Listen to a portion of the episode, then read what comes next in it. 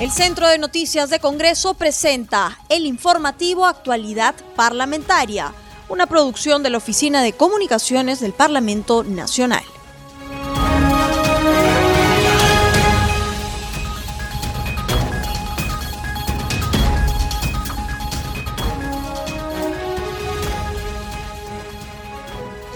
¿Cómo están amigos? Bienvenidos al programa Actualidad Parlamentaria, una producción de CNC Radio del Congreso. Este programa se transmite en las regiones de Arequipa, Radio Las Vegas de Moyendo, en Cusco, Radio Tahuantinsuyo, en Junín, Chanchamayo, Radio Superlatina, en Lambayeque, Radio Amistad, en Madre de Dios, Radio Madre de Dios. Los saluda Rómulo Vargas y los acompañaré en esta jornada informativa.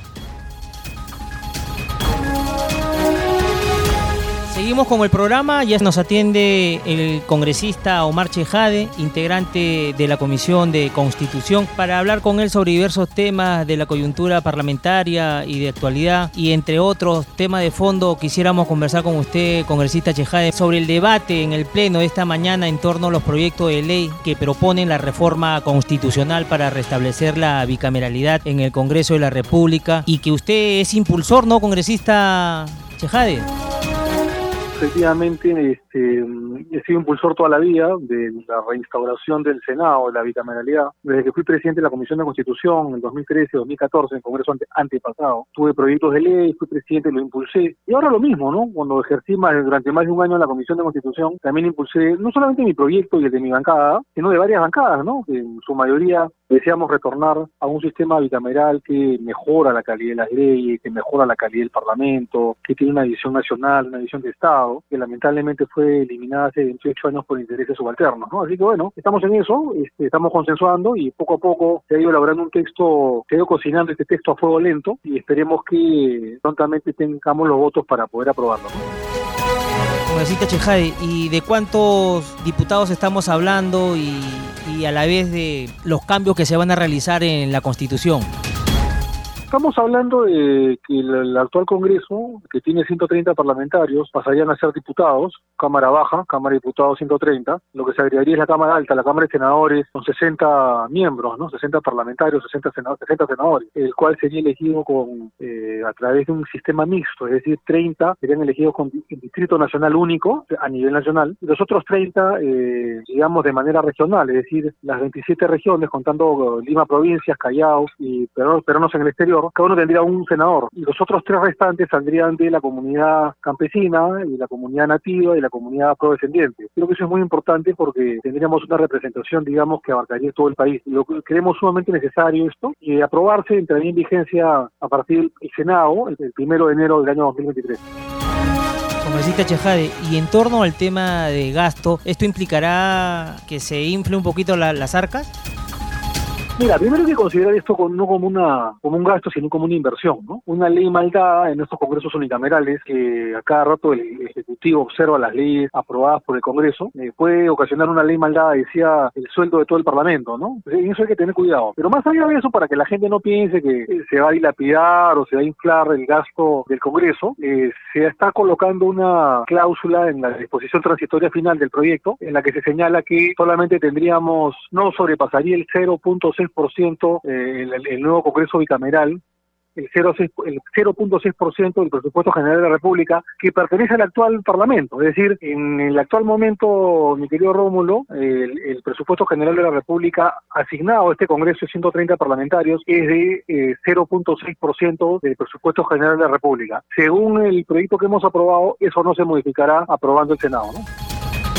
Congresista Chejade, y en torno a las funciones, ¿cuál será la labor de la Cámara de Diputados y del Senado?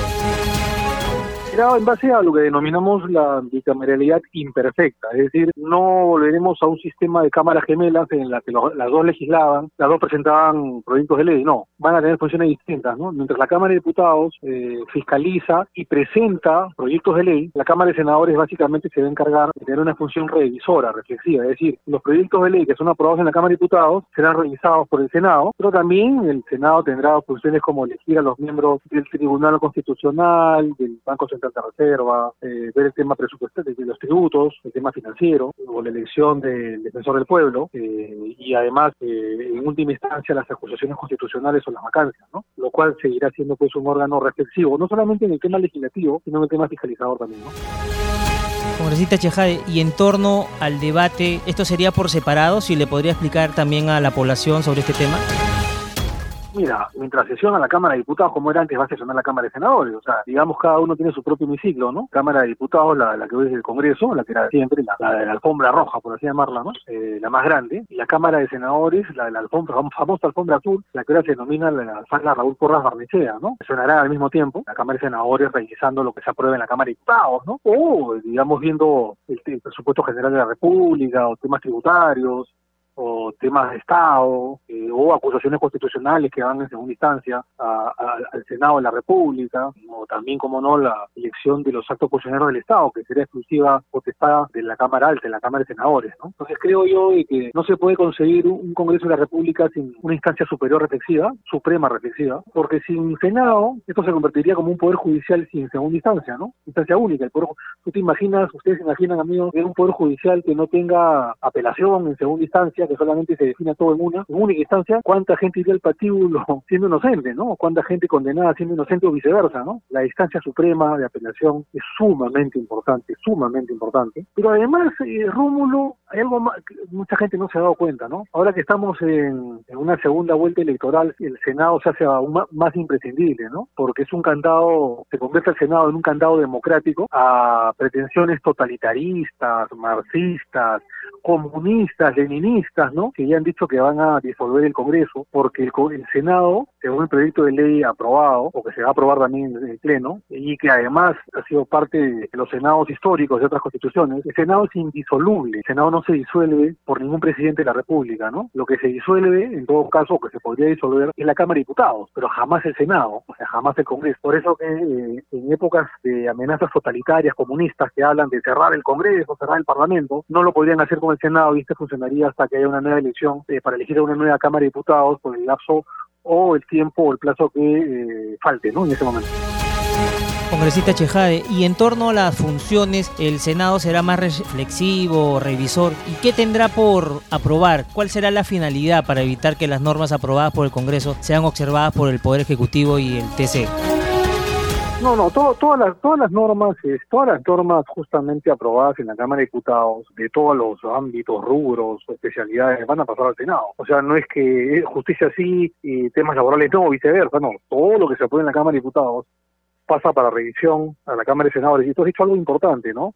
vamos a dejar de que leyes maldadas vayan al Tribunal Constitucional o al Ejecutivo y que sean observadas o declaradas inconstitucionales para dar paso a un Senado no solo reflexivo, sino sumamente técnico, ¿no? Congresista y justo que está hablando usted sobre el tema constitucional el del TC, hace poco se llevó a cabo el tema para votar a los nuevos integrantes de, del TC. ¿Cuál es su apreciación en torno a este tema? ¿Se va a ver en esta gestión o pasará a los nuevos congresistas? Hay que aclarar al público, mi querido Rómulo, estimadísimo Rómulo, es el votar con B chica, ¿no? Y no con B larga, ¿no? Porque hay algunas, eh, algunos comunistas, marxistas, que están hablando de votar pero con B larga, ¿no? O sea, eh, mandarlos a su casa, ¿no? No, este, nosotros votamos para elegir, no para mandarlos a su casa, ¿no? O, para disolver eh, o anular el, la institución del, Tribunal Constitucional, es parte de la Reserva Jurídica del Estado, ¿no? mira, efectivamente sí, estamos debatiendo ese tema, se aprobado reiniciar el la convocatoria, el proceso, mejor dicho, que ya, ya estuvo avanzado un 50%. Entiendo que hay una lista ya de 80 o 70 candidatos eh, que fueron, eh, digamos, seleccionados, y de, esa lista me parece que quedaron alrededor de 27 o 30, ¿no? Entiendo que de eso se elegirán a los mejores, se les entrevistará en un último filtro y luego pasará al debate final y a su elección. Si hay dos cosas que hay que dejarle al nuevo Parlamento y al país de estos últimos meses de gestión parlamentaria, no son dos cosas, ¿no? Primero, la bicameralidad, el Senado de la República, con su restauración. Los segundo es la nueva composición del Tribunal Constitucional, porque además ya están, decidieron, eh, digamos, este, fenecer sus funciones de una constitución hace casi dos años. La constitución manda que la gestión sea de cinco años, y seis de siete miembros ya tienen casi siete años, ¿no? Entonces ya es hora, pues, de, hacer el recambio respectivo que manda la constitución, ¿no? Congresista Chejade, muchísimas gracias por haber estado con nosotros en el programa Al Día con el Congreso de CNC Radio. A ti las gracias, mi querido Rómulo. Un gran abrazo. Saludos.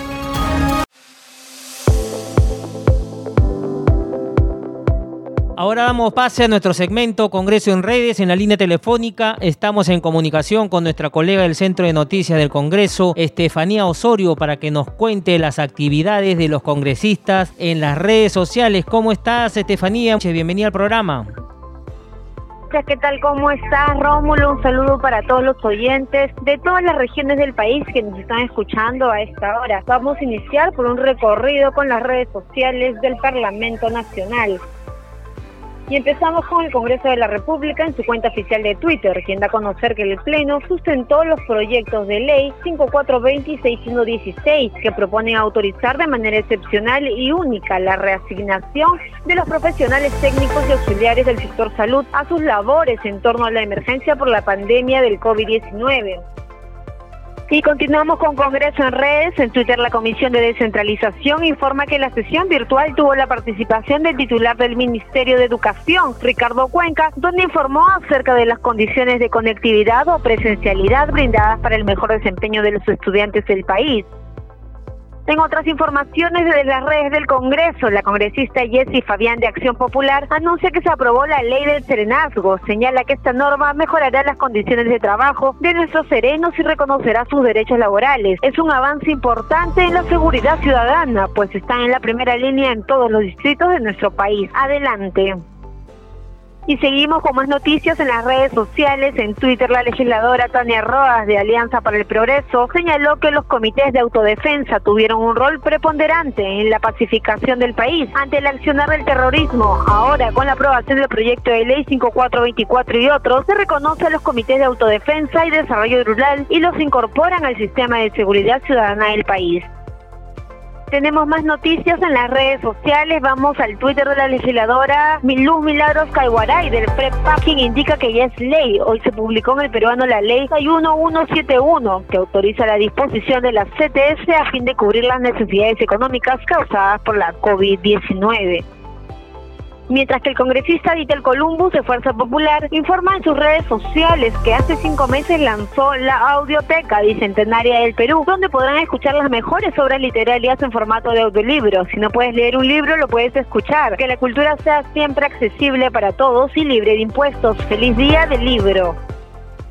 Bueno, Rómulo, esto fue nuestro segmento Congreso en redes, solo para recordarles a nuestros oyentes que siempre pueden mantenerse informados a través de eh, las redes sociales. Estamos en Facebook, Twitter e Instagram como Congreso Perú. Conmigo será hasta la próxima semana. Adelante contigo, Rómulo. Gracias, Estefanía, por tu reporte. Nos reencontramos el día de mañana.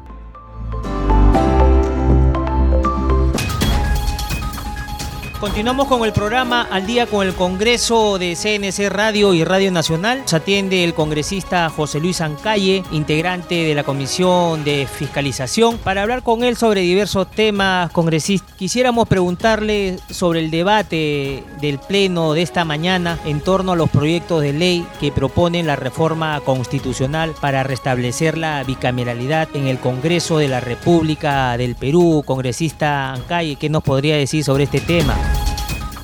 Sí, creo que ahí merece un análisis y estamos en el momento para esta reforma constitucional y dar paso a la bicameralidad. Lo que más bien he recogido y, no entiendo cómo es que se empecinan en proponer la misma a pesar de que ha sido rechazada por el pueblo mediante un referéndum. No sé si pueda existir apetitos de poder, aquellos que quizás no hayan obtenido una un puesto en el Parlamento y ahora busquen estos, esos mecanismos. Si bien es cierto, todo se recoge para un debate, un análisis, pero también tenemos que tener eh, eh, bien fijados el diagnóstico, los errores que ha podido presentar la bicameralidad para proponer eh, justamente este, esta reforma constitucional. Porque no solamente es cambiar un artículo, sino que ahí sí requiere una reforma de la constitución porque toca aspectos adicionales como la vacancia y otros que requieren más bien debates abiertos autónomos para que eh, se pueda tomar a bien, quizás, reitero, teniendo un diagnóstico de los errores y de lo que podría estar causando toda esta difícil situación que vivimos eh, en la política nacional.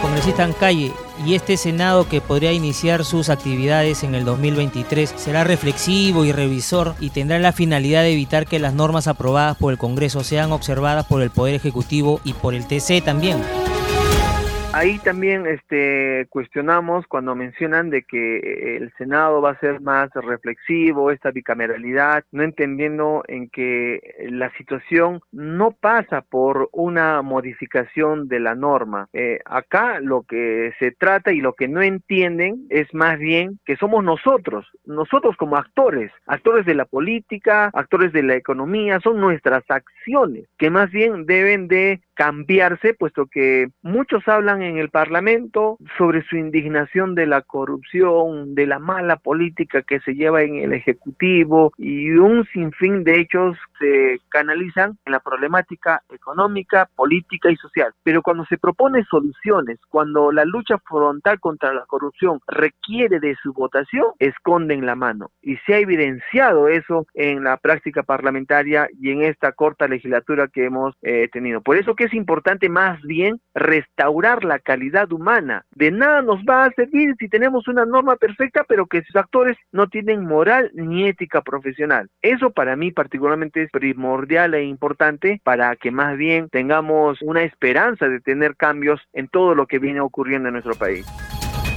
Perfecto, congresista Ancalle. Y cambiándole de tema, ayer la comisión que usted integra, la de fiscalización, tuvo un trabajo maratónico. Recibió de manera virtual a la señora Fiorella Morinelli, la presidenta de, Salud, donde abordaron diversos temas sobre las presuntas irregularidades en la lista de vacunación, el tema del cronograma de, vacunación también y los funcionarios responsables de la elaboración del referido listado. Si nos podría ampliar la información, congresista Ancalle, satisfecho con la presentación de la presidenta de Salud? También hemos tenido la presencia del jefe de OMPE. Miren, cuando nosotros invitamos a un funcionario, cualquier eh, comisión, estas más bien empiezan a explicar los procedimientos, las acciones buenas, entre paréntesis, que vienen realizando y que quizás eh, queriendo dar a entender de que no cabría, cabería alguna, algún cuestionamiento sobre sus facultades. Pero, y yo ayer se los he dicho, no hay nada perfecto que pueda estar funcionando porque somos el país, el segundo país que mayor negligencia está cometiendo en eh, enfrentar esta pandemia. Hay errores, cuando se le formuló cuestionamiento sobre la vacunación que no está siendo administrada de una manera óptima a todo el país, sino hay cierta centralización, solamente descargan en decir de que ellos ya no son los que están monitoreando y solamente son dependientes a lo que Minsa eh, pueda decidir. Si bien es cierto eh, la, la, la, la respuesta, pero ellos como titulares, sobre todo en el tema de salud, tienen que tener conocimiento de cómo va a ser asignada estas vacunas a todas las regiones del país. Y ese desconocimiento más bien permite la desesperanza, no solamente contra ellos, sino contra nosotros, en que no, no sabemos cómo se está ah, dando esa disposición que urgentemente piden y reclaman sobre todo las personas adultas mayores que necesitan la inoculación de, esta vacuna, pero pronto. Aquí en Arequipa no se ha iniciado. O sea, se comprometieron que en el mes de abril que se tenía la relación y se iba a empezar a inocular, no ha ocurrido nada hasta la fecha. Eso sí es eh, una situación que indigna y preocupa, por eso que ellos han sido convocados a la comisión para que más bien absuelvan estos cuestionamientos y no más bien nos muestren eh, el aspecto que podría parecer bonito, pero que es obligatorio en el cumplimiento siendo titulares de cualquier institución pública. Congresista Ancay, ¿y qué quiere decir que el trabajo de, de salud al interior del país todavía tiene su deficiencia?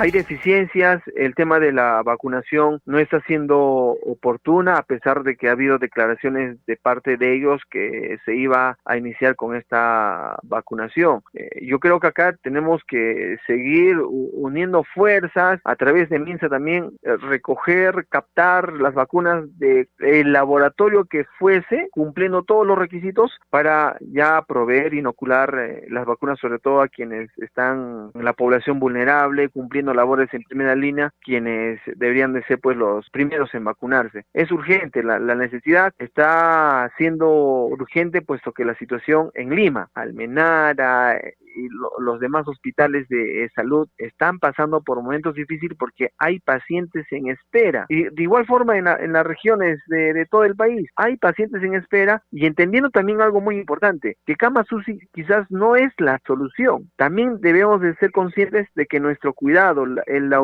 la utilización de la mascarilla, el distanciamiento va a ser fundamental para que esta lucha sea en conjunto contra la pandemia. Congresista en calle, ¿y qué quiere decir que la presidenta de, de, salud, la señora Molinelli, hizo un mea culpa en torno al trabajo que ellos realizan al interior del país? No hay eso, no hay eso de, parte de ningún ministro, jefe ejecutivo, de alguna institución pública. Y eso siempre hemos exhortado para que más bien podamos eh, redireccionar algunas acciones que se puedan estar eh, cometiendo. No admiten los errores. Siempre cuando se presentan en las comisiones todo está bien, todo está correcto y no hay motivo para cuestionarlos. Yo creo que si hay esa postura, esa tajante, un tajante rechazo a cuestionamientos, no se va a poder solucionar nada. Tenemos que tener una autocrítica, una reflexión de que hay algunas cosas que puedan estar ocurriendo y que eso indispone una disposición de una buena acción en cuanto a la labor eh, de, los funcionarios públicos y la esperanza en la población de que sí se puede estar actuando de una manera diligente, pero no ocurre, o sea, siempre hay más bien eh, el rechazo a los cuestionamientos e indicar de que todo está bien, de que todo está perfecto, pero en la realidad no, no es así, por eso que somos considerados eh, uno de los peores países que está manejando de la peor manera la pandemia. Congresista en calle, y sobre el tema del cronograma de vacunación y los funcionarios responsables de la elaboración del referido del listado, ¿qué manifestó la señora Molinelli?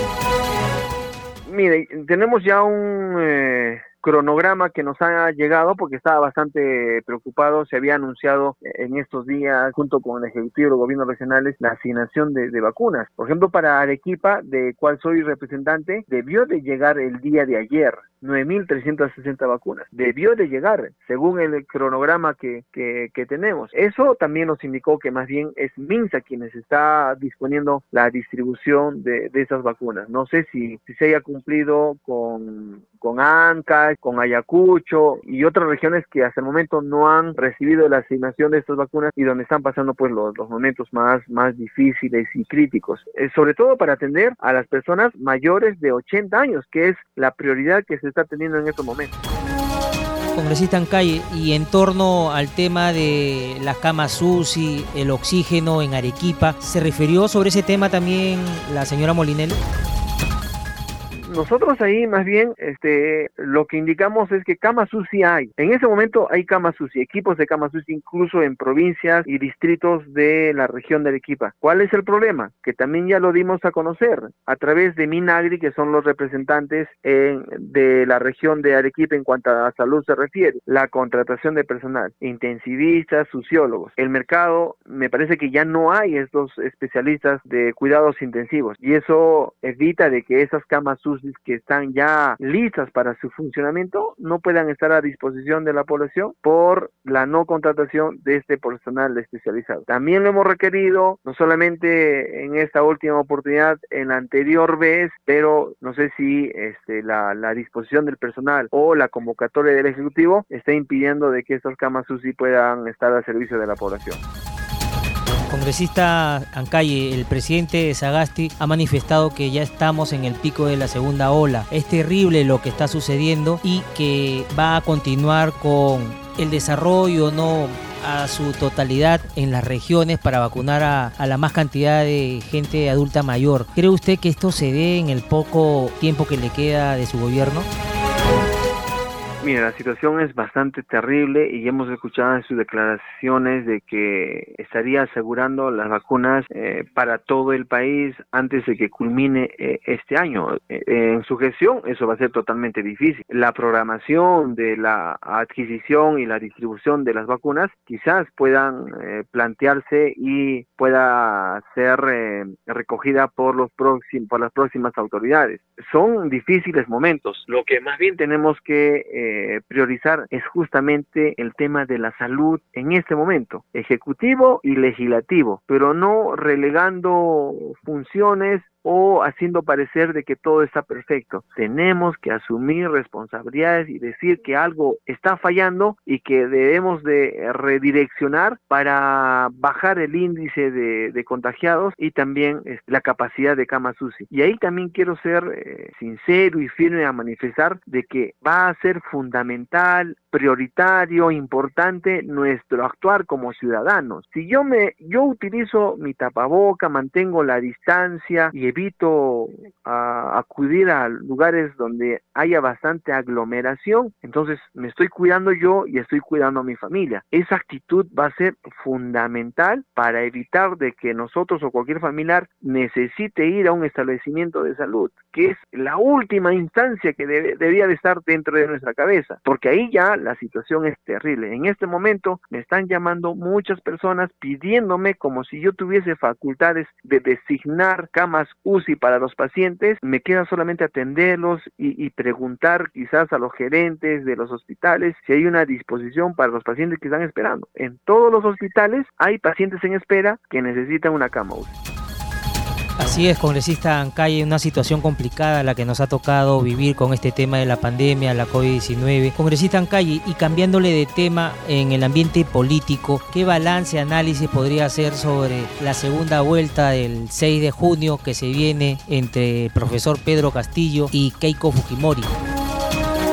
Mire, yo voy a ser un, tanto eh, cauteloso en vista de que yo estoy ostentando un cargo en el Parlamento, pero qué difícil situación cuando personas que son cuestionadas, tienen procesos, tengan la posibilidad de acceder a un puesto importante en el país, como puede ser en el Congreso o en la presidencia. Eso es terrible, puesto que buscamos más bien tener las esperanzas de poder avisorar un cambio en nuestra sociedad, pero nos encontramos con esta situación. ¿Quiénes lo se elige, somos nosotros. Creo que ahí debemos de intensificar, hacer más intenso el trabajo de parte de los medios de comunicación a informar a la población sobre los antecedentes que tienen cada participante en las contiendas electorales, para que luego no vengan los arrepentimientos y se frustre la ilusión de poder cambiar todos los problemas políticos, económicos y sociales. Con lo que estamos viviendo ahora, se avisora este objetivo bastante lejos. Así es, congresista Calle, muchísimas gracias por haber estado con nosotros en el programa Al Día con el Congreso de CNC Radio y Radio Nacional. Muy amable, hasta la próxima. Gracias, cuídate Rómulo, gracias. Ya no hay tiempo para más, no sin antes recordarles que nuestro programa se transmite en las regiones de Cajamarca, Radio WN en Cusco, Huayna Picchu 101.7 FM, en Ica, Radio Star Plus 95.1, en La Libertad Trujillo, Radio San Juan, en Lima Metropolitana, Radio Eco. Conmigo será hasta la próxima.